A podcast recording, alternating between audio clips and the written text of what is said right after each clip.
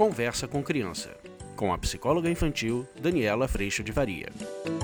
Olá, meu nome é Daniela Freixo de Faria, sou psicóloga infantil e hoje a gente vai falar de toda essa repercussão da Momo na internet e como é que a gente pode ajudar as crianças e a nós pais nesse momento.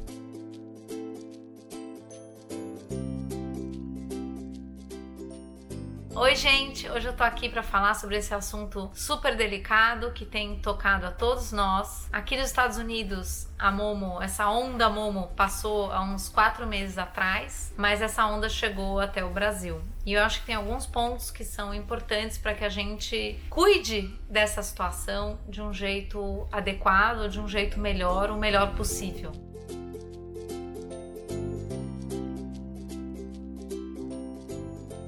Eu imagino que quando aconteceu da gente entrar em contato com toda essa situação, com toda essa repercussão que houve a respeito desse vídeo, um dos maiores sentimentos que apareceram dentro de todos nós e dentro de mim também foi a sensação de vulnerabilidade. É como se a gente tivesse essa sensação de que qualquer coisa de ruim pode acontecer e a gente não tem controle. Eu tenho trabalhado muito no curso online com as mães, com os pais e com as profissionais a respeito da nossa condição de vulneráveis. Nós somos vulneráveis. A percepção da vulnerabilidade ela é muito desconfortável, mas essa é a nossa condição. Mas obviamente que dentro desse processo de vulnerabilidade a gente pode fazer algumas coisas, jamais ter o controle, mas algumas coisas para que a gente possa se sentir menos vulnerável.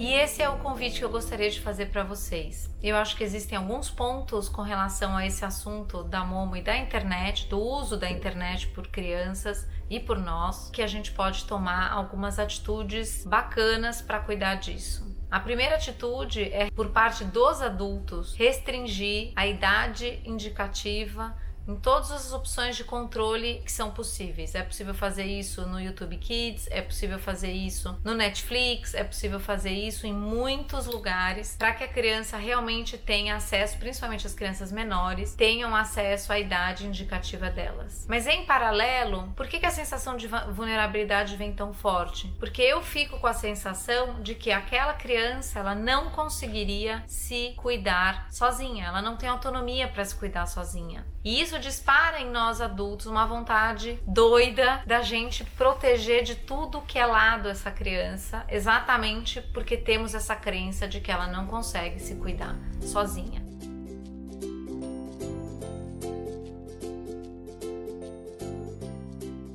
Obviamente que as crianças pequenas, dois anos, três anos, quatro anos, têm muito menos autonomia para fazer isso do que as crianças maiores. Mas é exatamente a partir deste ponto que a gente pode construir uma segurança interna na criança que será muito mais eficiente do que essa cercação toda que a gente faz. A gente vai cercando as crianças de tudo que é lado, tentando evitar que alguma coisa de mal aconteça.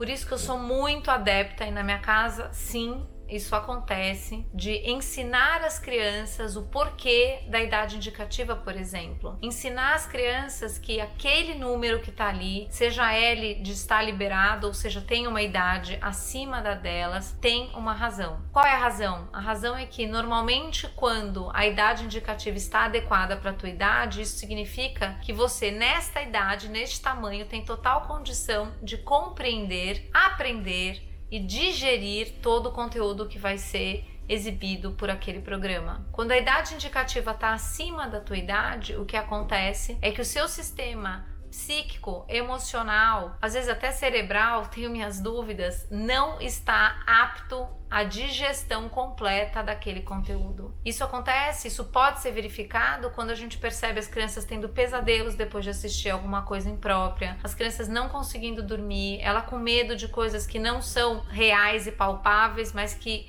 por estarem ainda num mundo extremamente fantasioso e da imaginação, as coisas estão ainda se misturando. E tudo isso, se a gente puder ensinar as crianças a perceberem que respeitar a idade indicativa é se respeitar, a gente vai criar sim uma noção de segurança uma autonomia para uma segurança própria muito maior do que simplesmente nós formos os garantidores dessa segurança. Ainda mais porque as crianças têm hoje celulares, estão com acesso ao mundão internet que tem tudo de bom e tem tudo de ruim lá dentro. É muito importante que as crianças vão sim desenvolvendo essa capacidade crítica de olhar e falar isso é bom para mim ou isso não é bom para mim.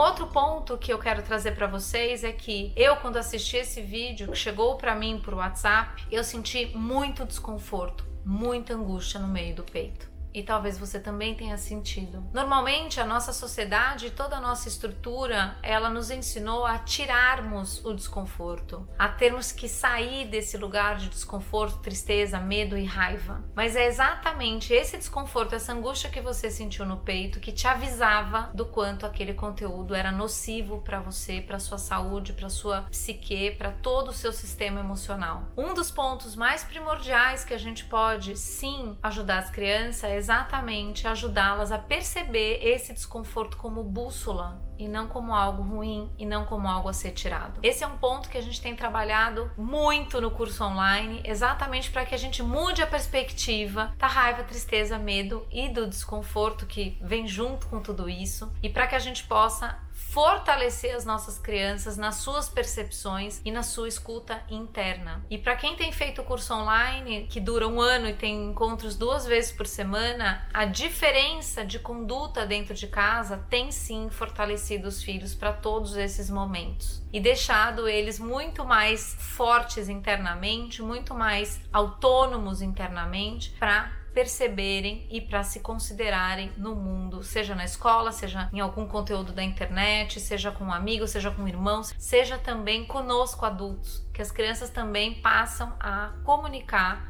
o que elas estão sentindo de um jeito diferente e o que elas precisam de um jeito diferente. Por isso eu te convido para vir para o curso online www.educaçãoinfantilonline.com. Mas voltando para essa situação tão delicada, imagina que a criança que está se desenvolvendo e desenvolvendo essa autonomia da percepção de desconforto, ela sabe que no primeiro desconforto aquilo ali é ruim para ela. E ela se afasta, ela sai de perto, ela muda de canal, ela desliga, porque ela entende que preservá-la faz parte de um processo onde ela também cuida. E a gente acaba sendo os grandes acompanhantes dessa caminhada de desenvolvimento de autonomia.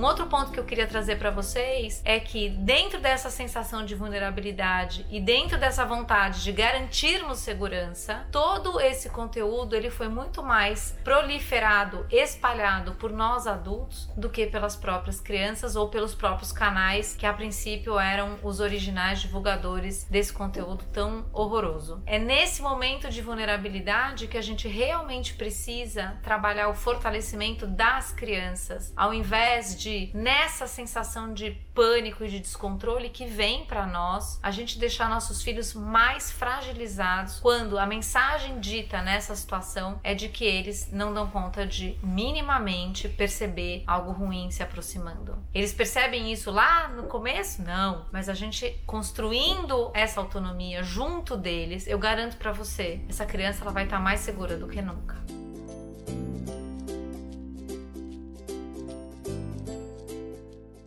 Se você quiser aprofundar esse assunto ainda mais, eu te convido para vir para o curso. Será um prazer ter você conosco e eu espero que esse vídeo tenha feito a diferença e acalmado seu coração e trazido sim algum norte dentro de situações tão corriqueiras, tão desafiadoras para todos nós. Eu agradeço imensamente a Deus no meu coração por toda orientação, paz e tranquilidade e agradeço a tua presença aqui. A gente se vê. Tchau.